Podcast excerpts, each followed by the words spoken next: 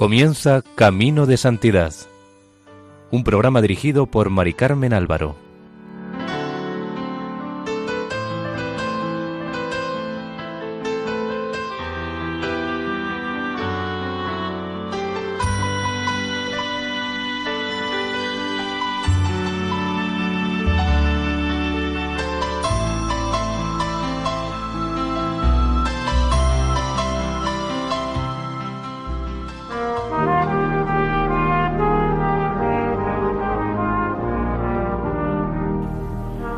Sean bienvenidos al programa Camino de Santidad, realizado por el equipo de Radio María en Castellón, Nuestra Señora del Lledó.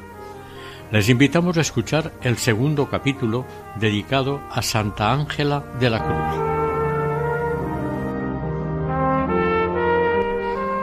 Cruz. Seguimos con el proyecto de cómo Ángela de la Cruz quería que fuera su convento como han de encerrarse en su casa como ermitañas, no tendrán nunca visitas ni convidados, pero siempre habrá alguna al cuidado de la puerta para oír al pobre que llama. Habrá una habitación pequeña con cuatro sillas y un cuadrito de la Virgen y una cruz para hablar con las criaturas, cosas muy precisas. En este sitio se recibirá a la familia, lo más todos los meses un cuarto de hora. Lo hará por caridad, para dar ese consuelo a la familia. Cuando la compañía se entere que algún pariente de las hermanas está en necesidad, la que lleve la dirección señalará la que debe visitarlo y socorrerlo, sin que ninguna se disguste, si mientras ella asiste a una persona desconocida otra compañera sirve a su pariente. Deben ser muy cariñosas en su trato, siempre que conozcan que puede resultar gloria a Dios y bien a sus hermanos, pero lejos, muy lejos los cumplimientos. La dulzura debe ser su virtud característica. El dormitorio. A mí se me representa una habitación un poco entrelarga y en la fachada principal un altar con su frontal negro y un crucifijo bastante grandecito. En los extremos del altar dos candeleros con sus velas grandes y encarnadas, pero apagadas.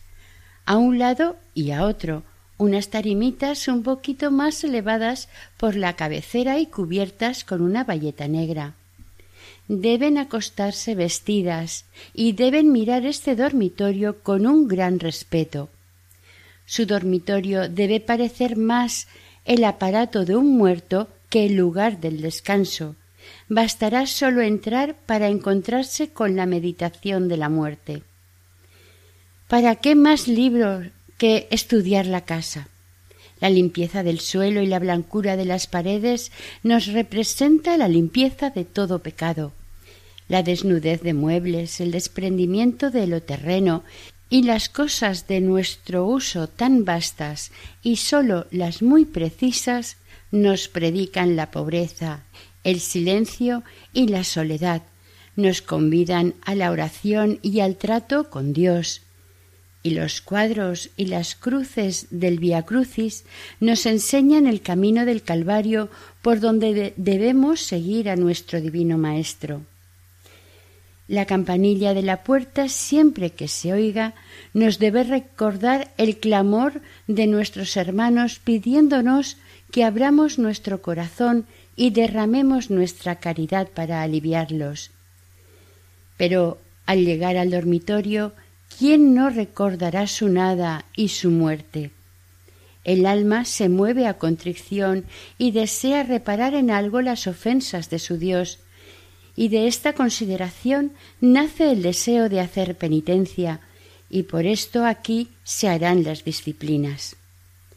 Las velas encarnadas y apagadas nos quieren decir que por el amor de Dios, que esto representa el color, nos hemos puesto al extremo opuesto del siglo, ocultándonos para morir al mundo, a imitación de las velas destinadas al altar, que mientras no llega su día están sin alumbrar, ocultas, escondidas y olvidadas, pero cuando llega el día señalado, alumbran y embellecen el altar, y también a nosotros llegará el día que alumbremos como el sol.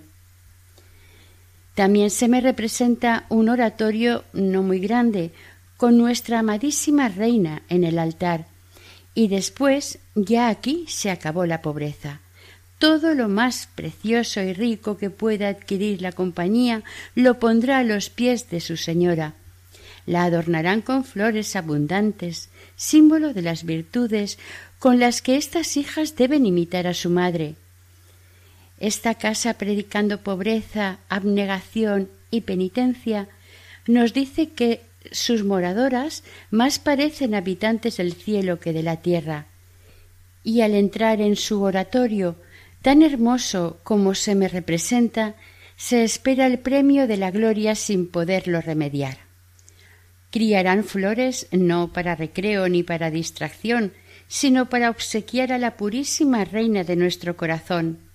Apenas abra una flor, se cortará para llevarla a los pies de su única dueña, privándose del gusto de ver la maceta o la rama con muchas flores, y en todas las macetas se escribirá el nombre de la Virgen, para que esto sirva de acuerdo a las hermanas de cuál es la intención de tener flores. Sólo María, y sólo ella será la dueña, y para ella sólo se criarán. Angelita escribía en casa del albañil, situada en la plaza de Santa Marta, donde, como hemos dicho, se había trasladado a vivir el padre Torres. Seguimos entresacando de sus escritos. Nosotras todo lo pedimos de limosna, pero en lo que han de poner mucho cuidado es en no cambiar las limosnas lo que no harán nunca será que, si han recogido mucho para los pobres y nada para ellas, tocar la limosna de los pobres. Por el contrario, darán gracias a Dios que les presenta ocasión de sentir los efectos de la pobreza. Pero si sucede todo lo contrario, todo lo que ellas no necesiten para el día será para los pobres. El objetivo principal de la compañía es unir la vida retirada y penitente con el servicio de los prójimos. Imitar a nuestro Señor en todo, primero en su vida oculta y penitente, en su pobreza y desnudez de todo lo terreno, y segundo, en su vida pública, haciendo bien a todos y en particular a los enfermos de modo que las principales ocupaciones de la compañía tocante a sus hermanos serán asistir a los enfermos en sus casas, esos enfermos que si se llevan al hospital se mueren más pronto con una grande amargura, y si se les socorre y consuela sin apartarlos de sus hijos, la amargura se convierte en una dulce tranquilidad y mueren dando a Dios pruebas de su agradecimiento. Tratarán de colocar a los huerfanitos, bien sea en el hospicio o en otra parte.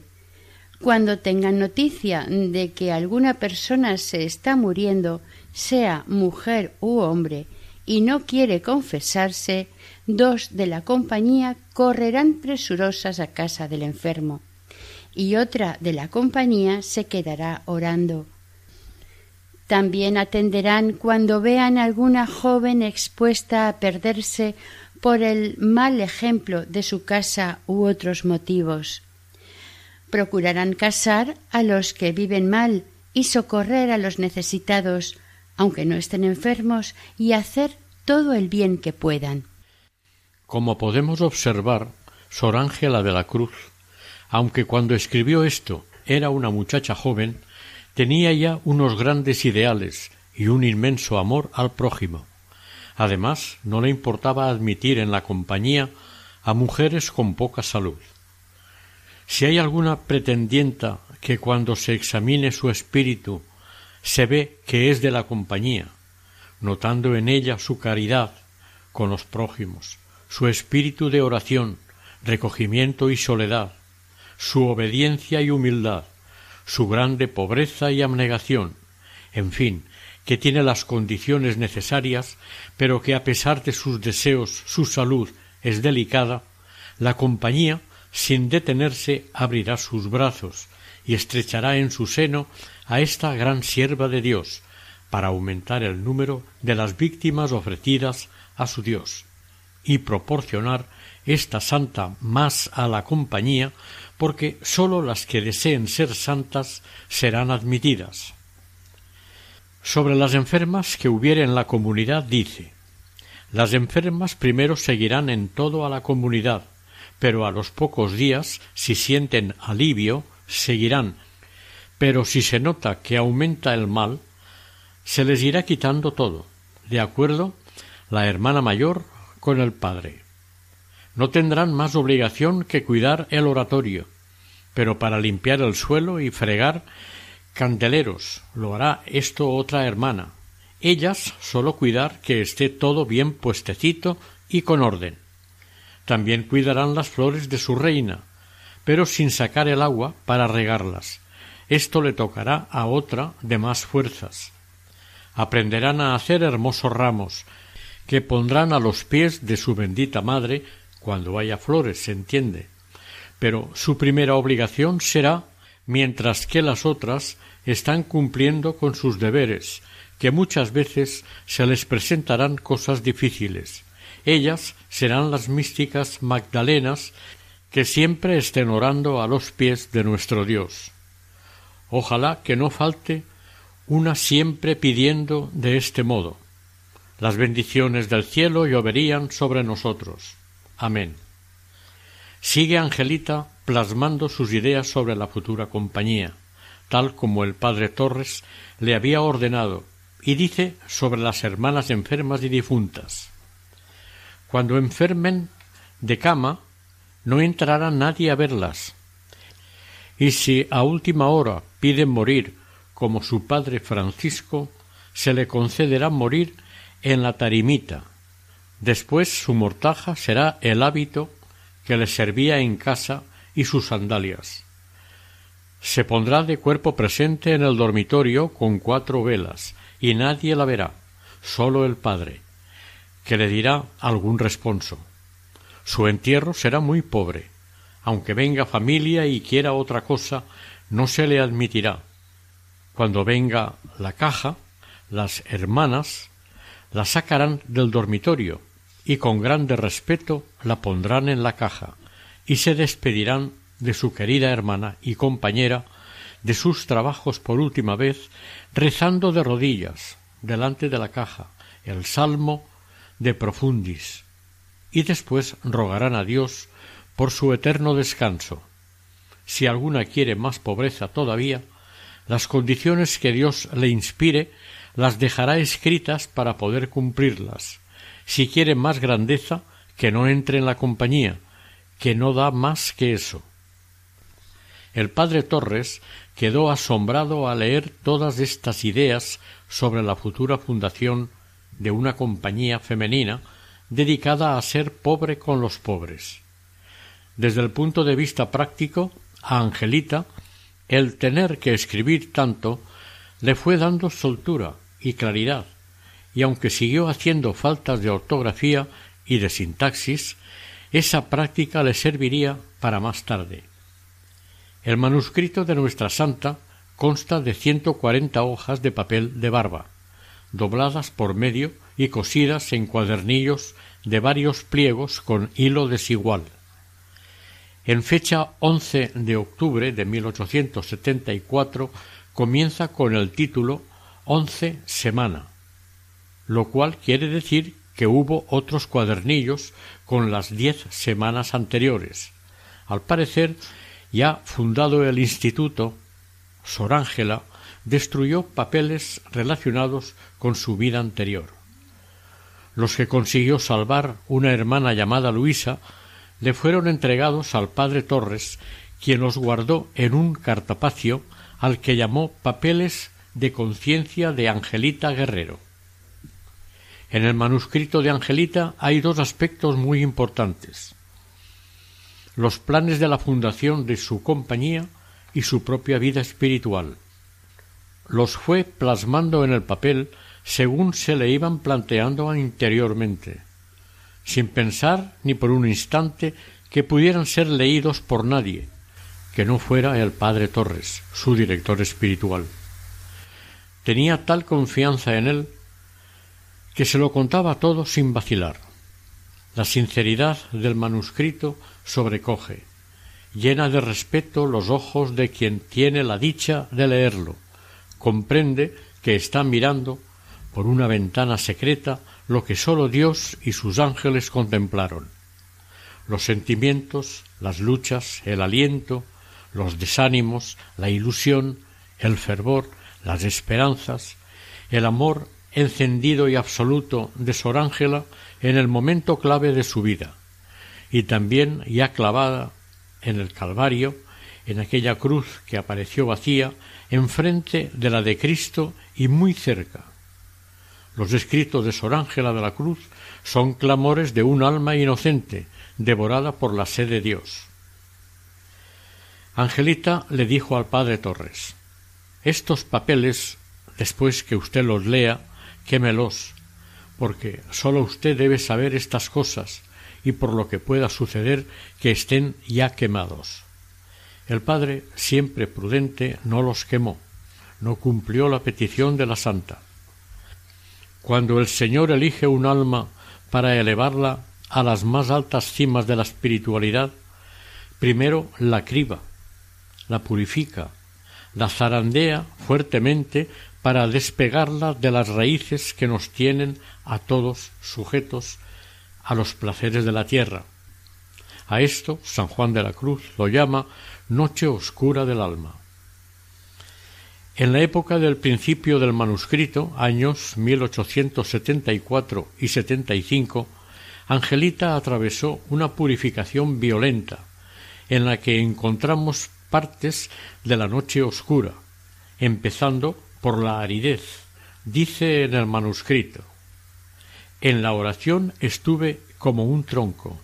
Esto me llena de confusión y pena, porque tengo mucho que hablar con mi amado dueño, y no puedo decir nada. La oración es para mí tan penosa. Siento pereza, parece que el borrico desmaya y no quiere andar.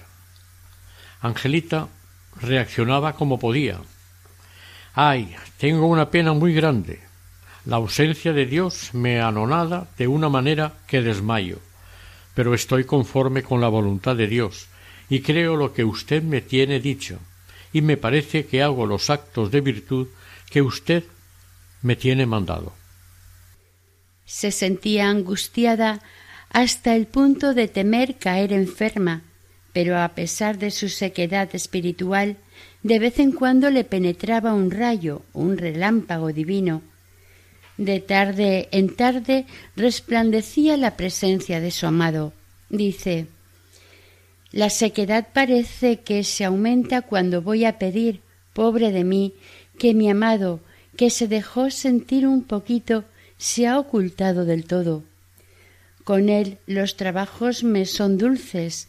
Ahora, en este momento se me ocurre ¿Qué les importaba a los mártires los tormentos y la muerte si tenían a Dios?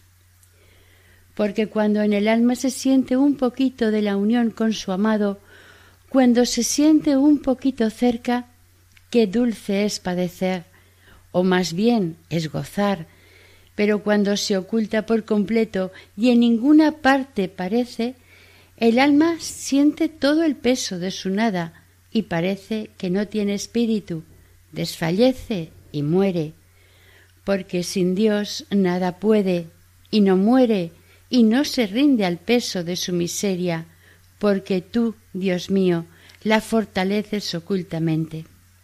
Pues bien, más quiero padecer penando que padecer gozando, pero tú, dueño mío, no te alejes. Yo quiero que estés siempre conmigo, aunque yo no te vea ni te sienta, no te apartes de mi lado, ayudándome con tu gracia. El segundo elemento de la noche oscura, las tentaciones, cayeron sobre el alma de Angelita como un fuerte huracán. aunque no eran propiamente tentaciones de actos externos. Las faltas de las que se acusaba repetidamente eran impalpables, como por ejemplo que le apetecía acostarse o dejar de escribir o dar una contestación seca. Apenas un atisbo remoto y fugaz contra la pureza.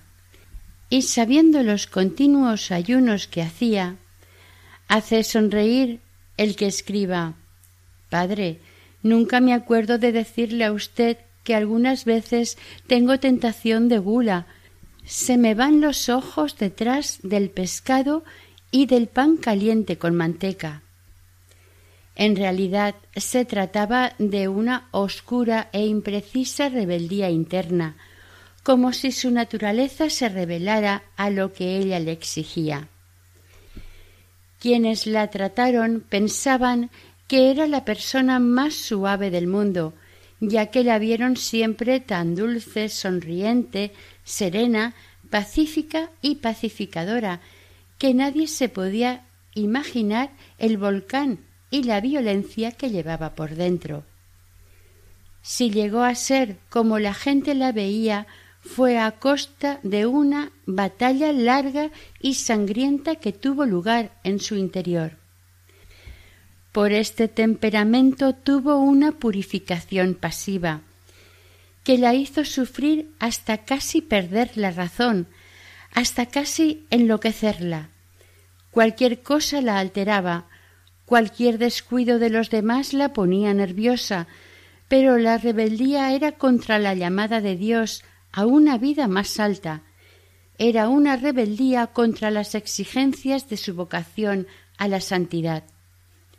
Por eso, aunque Angelita se vence y nadie nota el vendaval que la agita, la rebeldía la encauza contra el Padre y contra el mismo Dios, viniéndole a la cabeza blasfemias que la anonadan, la dejan perpleja, llegando a ponerle en los labios palabras obscenas cuando ella está sola, palabras de las que naturalmente ni es ni se siente responsable.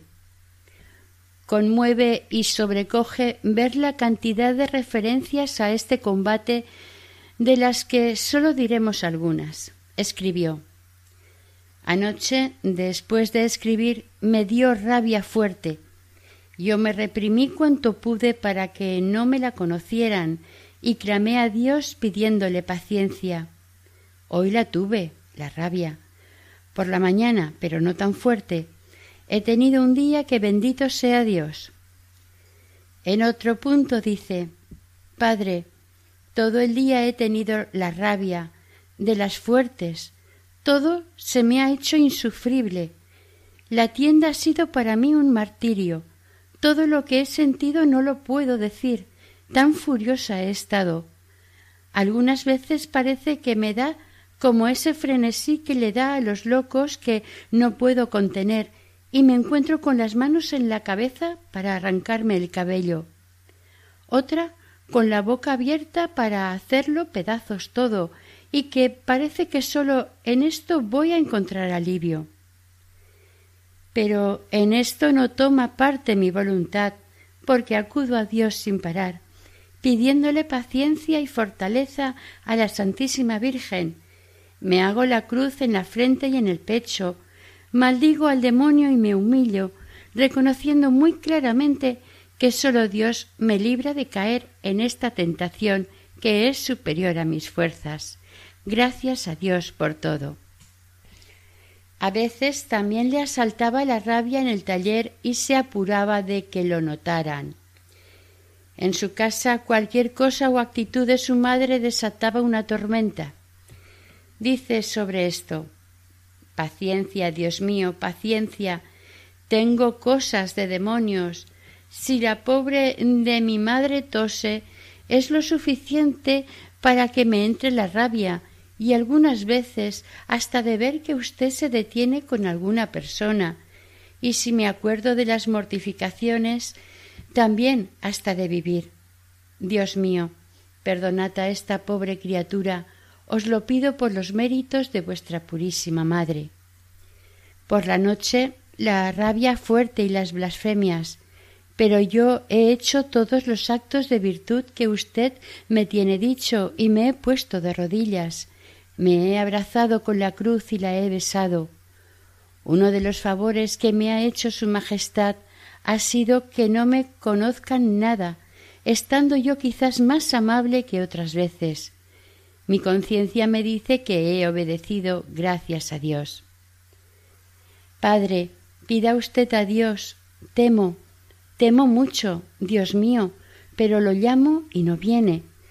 En el tiempo que duró la rabia fuerte, no hacía yo otra cosa que decir Ayudadme, Dios mío, fortalecedme, no quiero consentir, porque se me venían las blasfemias y muchas palabras malas que parecía que la iba a pronunciar. Y también, Dios lo quiere, paciencia, conformidad. Y también me puse de rodillas y me abracé con la cruz, resignada con la voluntad de Dios. Bye.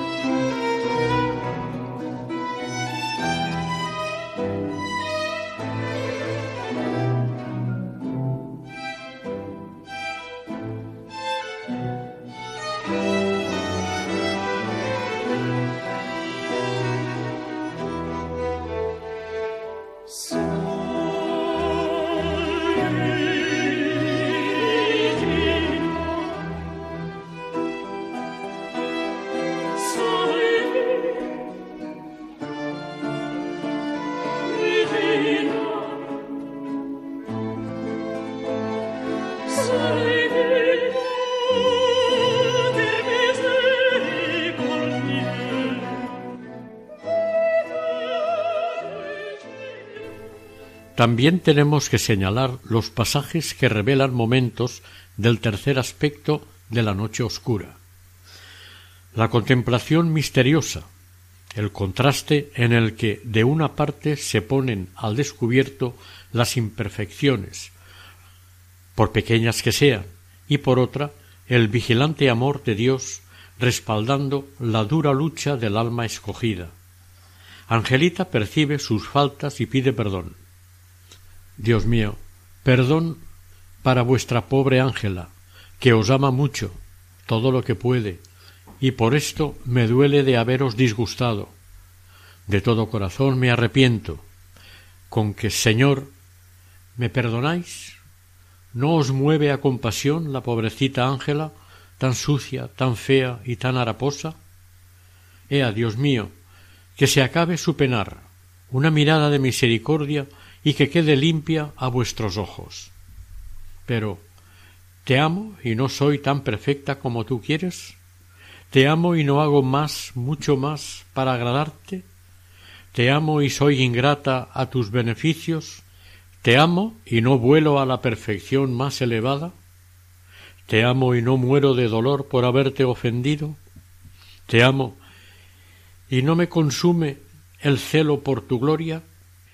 Te amo y en vez de arder en esa dulce llama de caridad, estoy helada como la nieve y fría como la salamanquesa. Pues te amo, Señor, y sin ti no puedo pasar, no puedo vivir. Tú eres la vida de mi vida, el alma de mi alma, la alegría de mis alegrías, el gozo de mi gozo. Tú eres mi todo, tú eres mi gloria. ¿Cuándo, dueño mío, me veré libre de todo lo que detiene mi vuelo a tus brazos para no separarme de ti. En los primeros tiempos, Angelita no se atrevía cuando oraba a llamarle a Jesús esposo de su alma. El padre Torres la autorizó a hacerlo. San Juan de la Cruz describe estos anhelos como una inflamación de amor en el espíritu en que en medio de estos oscuros aprietos el alma siente estar herida de amor divino. Hemos visto a Angelita invadida de rabia, pero también estaba llena de pasión de amor por Dios. Dice en su diario al respecto Perdóneme usted, padre, pero yo siento una cosa que no sé darle otro nombre más que amor, y que sólo diciendo te amo, Dios mío, sosiego. Y por otro lado me lleno de confusión, porque me parece que es hasta falta que yo me atreva a creer que amo, pero a pesar de esta confusión yo así lo creo. Nuestra santa se confía también a su madre la Virgen María, blanquísima, bellísima, santísima María, mi esperanza, mi consuelo, mi felicidad y mi dicha. Sí, todo esto sois y mucho más para la pobre negrita que está enamorada de vuestro divino Hijo, pero nada más que enamorada, no otra cosita más. Yo, madre mía, no me atreví a decirlo, pero al fin lo diré, y con eso vos me ayudaréis para conseguirlo.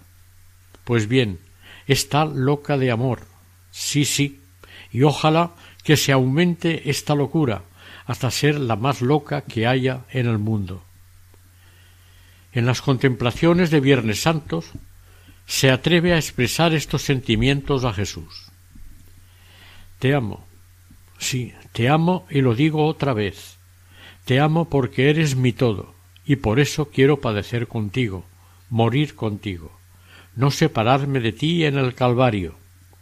Las negritas son muy vehementes en el amor, y por eso esta pobrecita negra tiene estas locuras, y como lo siente, lo escribe. El domingo de Ramos de 1875 a Angelita le sucedió algo extraño. Tuvo una visión.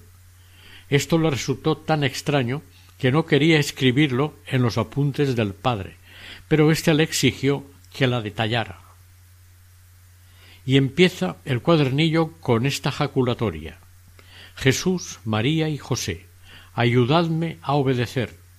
Y después, el domingo de Ramos, desde que me levanté, me sentía movida por una fuerza interior que me llevaba hacia Dios, deseando unirme con su majestad. La visión le aconteció después de comulgar, cuando se recogió en oración, con humildad, repasando todas las gracias recibidas del Señor. Sigue. De repente, en lo interior de mi alma se me representaba una fuente muy resplandeciente, con una luz hermosísima. Estaba rodeada de caños de la misma luz y resplandor. Se me olvidaba. No está en la tierra. A mí me parece que bajaba del cielo, pero no veía claro dónde empezaba. Lo que sé es que estaba bastante más arriba de la tierra. Alrededor se encontraban algunas almas que estaban de rodillas, un poco inclinadas. Estaban como absortas y fijas sus miradas en la fuente. Y entonces aquellos caños de luz bajaban hasta las almas que bebían todas de aquella fuente y quedaban bañadas de aquella luz, y resplandecientes con aquel resplandor, y como transformadas en celestiales. Lo que a mí me parece que significa esta fuente es el amor infinito de Dios comunicándose a las almas que le son fieles, uniéndolas a todas y fijándolas en un mismo punto, que es Dios, haciéndolas vivir con su vida, amar con su amor y brillar con su luz. Estas almas, escogidas de Dios, mientras más ocultas y humilladas han querido vivir, Dios más las ha ensalzado, haciéndolas conocer de todo el mundo, que al ver las grandes obras que han llevado a cabo con la ayuda de Dios, no ha podido menos que admirar en ellas su poder. El conocimiento de mi nada y recuerdo de mis infidelidades me hacían desconfiar tanto, tanto de mí misma que desmayaba y me encontraba casi sin alientos y con mucha pena, porque me parecía que no iba a ser fiel a Dios en llegar a la perfección que quiere de mí. Pero el Señor salió al paso de su abatimiento. Entonces la fuente casi se ocultaba y aparecía nuestro Señor Jesucristo crucificado, derramando un torrente de sangre de su divino costado y como diciendo Yo soy la fortaleza, de mí lo has recibido todo, yo soy el que la sostiene, por mí perseveran, yo con mi sangre y mi muerte las he santificado y les he ganado la gloria. Yo con esto me sentía más confiada y me arrojaba a los pies de mi Señor pidiéndole hiciera conmigo lo mismo, para con su ayuda llegar a aquella perfección, y le ofrecía una voluntad dispuesta a hacer la suya en todo. La posición que tenía nuestra santa en esta visión la explica como sigue. Un alma sola se encontraba al pie de la cruz. Estaba en la misma actitud que las de la fuente contemplando a su Dios, y absorta, pero no estaba iluminada. Esto lo vi con mucha claridad, pero pasó con mucha rapidez. Después el Señor le habló en su corazón.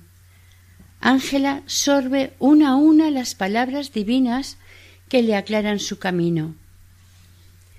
Lo que a mí me parece que significa esto último es que esta alma ha llegado al mismo término que las de la fuente, que así como aquellas han sido escogidas para luz de sus hermanos, por lo que se ha admirado el poder de su Dios en sus obras, ésta, aun cuando se ocupe de sus prójimos, su vida es tan oscura y desconocida que el mundo no se apercibe de su virtud, ni en su vida ni en su muerte.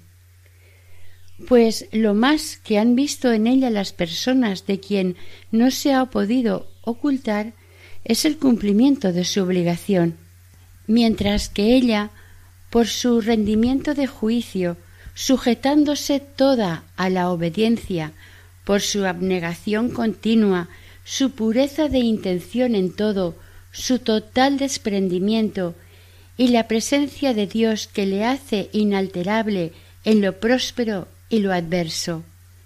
En fin, por estas virtudes de que sólo Dios es testigo, llega a la misma altura, a la misma santidad, a la misma perfección, consiguiendo la misma unión de vivir absorta en Dios, sufriendo sin sufrir, padeciendo sin padecer, porque no siente otra cosa sino el amor que le tiene embriagada en su Dios. Ángela feliz de que le toque aquel papel doloroso, por eso se llama Ángela de la Cruz y está clavada enfrente y muy cerca de la cruz de Cristo, proclama su magnificat personal y acepta su misión. Oh, qué hermosísimo es esto, oh Dios mío, Dios mío, qué misericordiosos sois con vuestra criatura. Benditos seáis por vuestra infinita bondad, por eso no estaba iluminada el alma de la fuente por su vida oculta. Yo tiemblo porque conozco que soy llamada a la perfección del alma que estaba al pie de la cruz, y si no llega, pobre de mí. Yo tampoco me admiro de ver que los santos, después de haber llevado tantos años de penitencia y una vida tan pura, hayan temblado a la hora de su muerte, pues sabían muy bien que Dios que se contenta con aquel que habiendo recibido uno corresponde como uno, no se contentará de aquel que habiendo recibido diez corresponde con ocho. El padre Torres Padilla, que era un censor muy riguroso, sin embargo, se quedó admirado de esta bella visión de la fuente, representada en la imaginación de Angelita. Cuando nuestra santa tuvo que salir de las hijas de la caridad, tomó la resolución de vivir como una monja fuera del convento. Al volver de Roma, el padre Torres aceptó su decisión. Un papelito fechado el 1 de noviembre de 1871 compromete a María de los Ángeles Guerrero a vivir conforme a los consejos evangélicos de 1871 a 1875 su vida estuvo ordenada por la siguiente regla de vida de la que daba cuenta cada día. Primero, vivir sin gusto, sin deseo y sin voluntad, lo mismo en lo espiritual que en lo temporal. Segundo, no hablar más que lo preciso, evitando toda palabra inútil. Tercero, si alguna vez disgusto a mi prójimo, aunque sea ligeramente, pedir perdón aunque mi falta haya sido involuntaria. Cuarto, no disculparme aunque tenga razón para ello.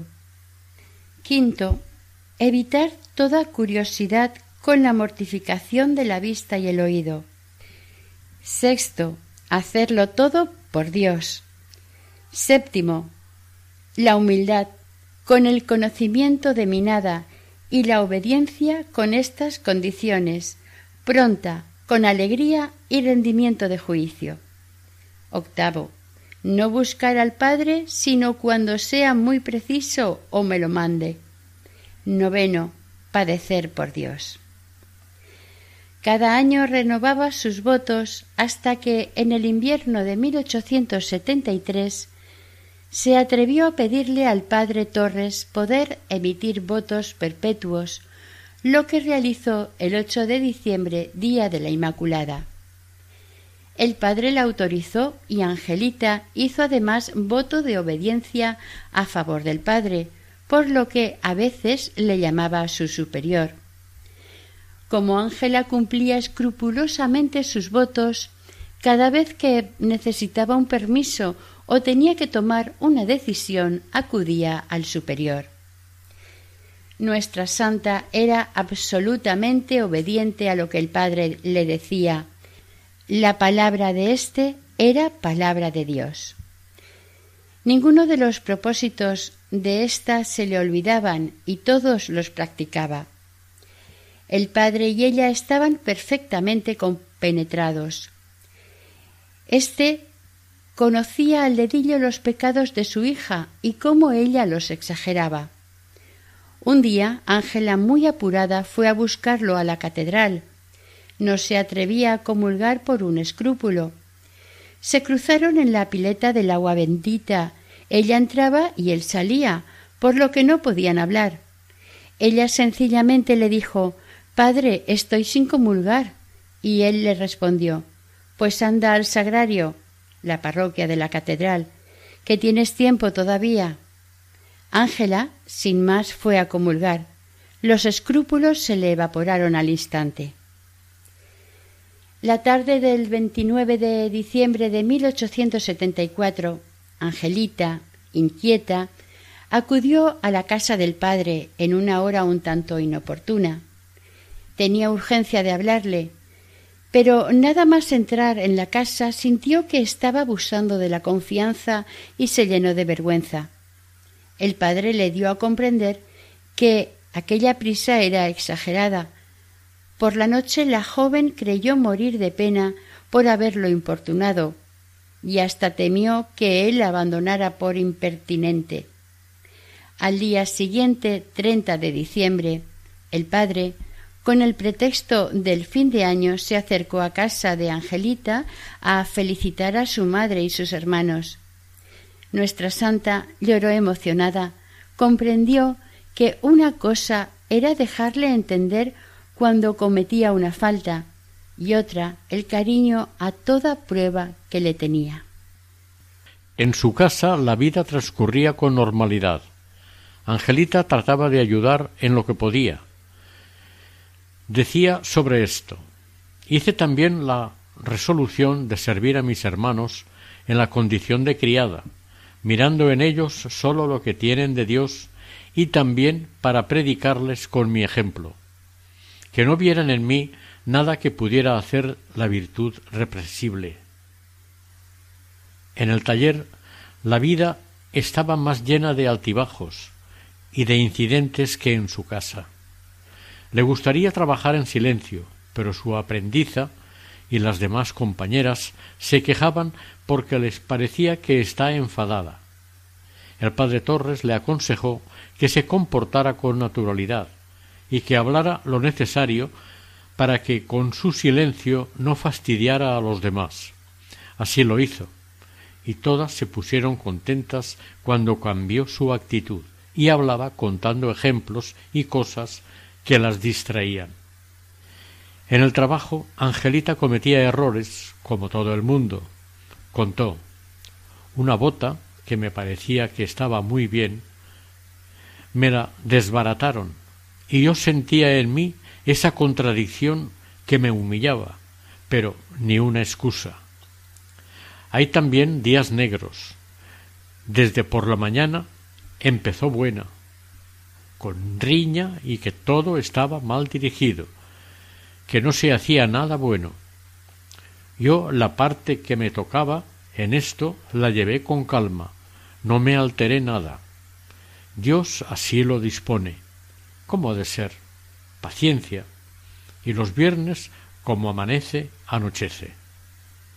Ángela, a pesar de su trabajo y demás ocupaciones, no abandonaba a las familias necesitadas. Ella sabía que nuestro amor no le sirve a Dios para nada. Sólo le interesa una cosa, el prójimo, que es Dios mismo revestido. Acercarse al prójimo equivale a dar muestras del amor a Dios. Ella sabía que a su alrededor estaba Jesús revestido de apariencias en los que sufren. Dice, una pobre, que por su continua miseria ya estaba casi desmayada, hace muchos años, con un poquito de caldo todos los días va cobrando fuerzas gracias a Dios. Esta pobre es el tipo de la resignación. Sin conocerlo ella, cuánto le agrada a Dios y cuántas riquezas atesora. Esta es una de esas almas desconocidas y ocultas que en el día del juicio se levantarán como jueces, condenando a los que han tenido más medios y no se aprovecharon. Mientras tanto, Angelita seguía con su vida de oración y penitencia, y los años pasaban. Un día trató de convencer al padre Torres de que con su experiencia en las hijas de la caridad sería rentable que la consintiera trabajar de sirvienta en algún hospital donde no la conocieran. Allí podría servir a los hermanos más necesitados, y sólo por amor a Dios, sin compensación alguna. Otro día espantó al padre Torres con una sorprendente petición que la autorizase a entrar como interna arrepentida en alguno de los colegios donde educan a mujeres de mala vida. El padre, estupefacto, se lo negó. Él sabía que lo que Angelita proponía lo proponía en serio. Esta buscaba modos de humillarse y también le propuso al padre confesar públicamente sus pecados a ciertas personas ante las que le iba a doler hacerlo, como eran la Madre Sacramento, doña Antonia, la maestra del taller, y su compañera Ana. Llegó un día en que el padre Torres, finalmente, decidió dar permiso para fundar la Compañía de la Cruz. Pero antes quiso atar bien todos los cabos. Llamó a Ángela y le dijo Tu obediencia debe ser rendida hasta el punto de que viendo tú con tus ojos el día claro, creas que es de noche, porque te lo digo yo. Que lo creas de corazón, cerrando los ojos engañosos. Ella le respondió que le podía probar que ya lo era, si era eso lo que faltaba para empezar la fundación. Y añadió Pero donde más rindo mi juicio, creyendo que es de noche, es cuando me veo en la precisión de trabajar casi todo el día en una cosa tan opuesta al gusto de Dios, como son los moños, mis manos consagradas a Dios como todo mi ser, en vez de coser en cosas de que resultara gloria de Dios, se ocupan con lo que la vanidad se nutre y se alimenta, pues yo me veo en la obligación de hacer lo que me mande quien me da el jornal.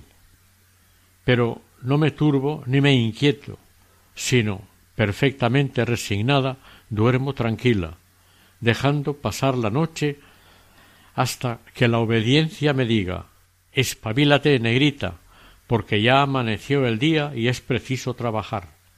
Y entonces, aunque me vea cercada de tinieblas, yo confío en Dios que también obedeceré, creyendo que es de día. Si a usted le parece bien, vamos a empezar ya para gloria de Dios y Él nos dará lo que nos falta de espíritu.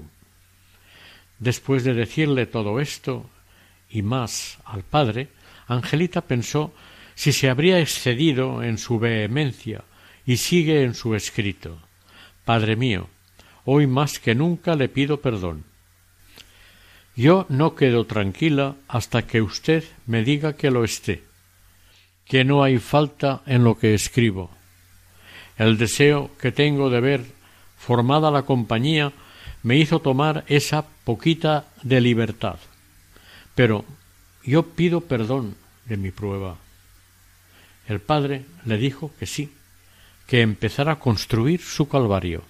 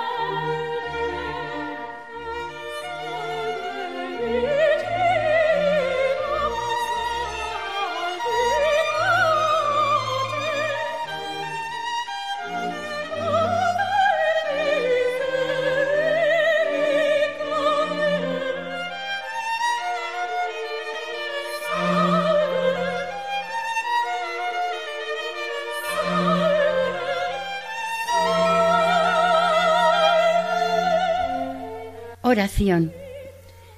Dios de toda bondad, que iluminaste a Santa Ángela Virgen con la sabiduría de la cruz, para que reconociese a tu Hijo Jesucristo en los pobres y enfermos abandonados, y les sirviese como humilde esclava. Inspira también en nosotros el deseo de seguir su ejemplo, abrazando cada día nuestra propia cruz, en unión con Cristo crucificado y sirviendo a nuestros hermanos con amor. Te lo pedimos por el mismo Jesucristo, Hijo tuyo y Señor nuestro. Amén.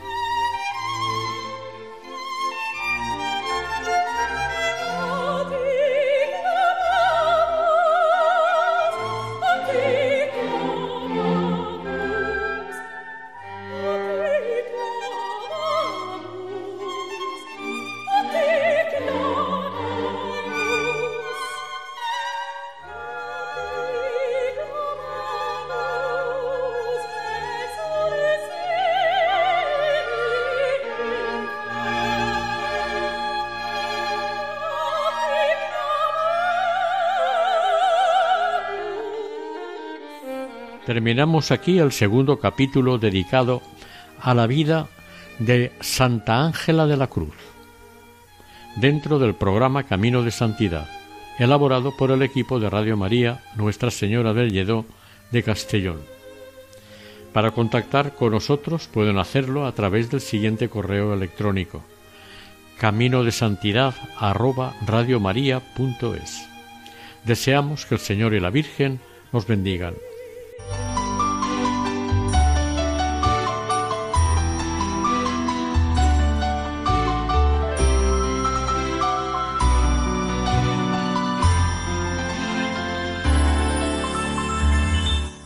Camino de Santidad. Un programa dirigido por Mari Carmen Álvaro.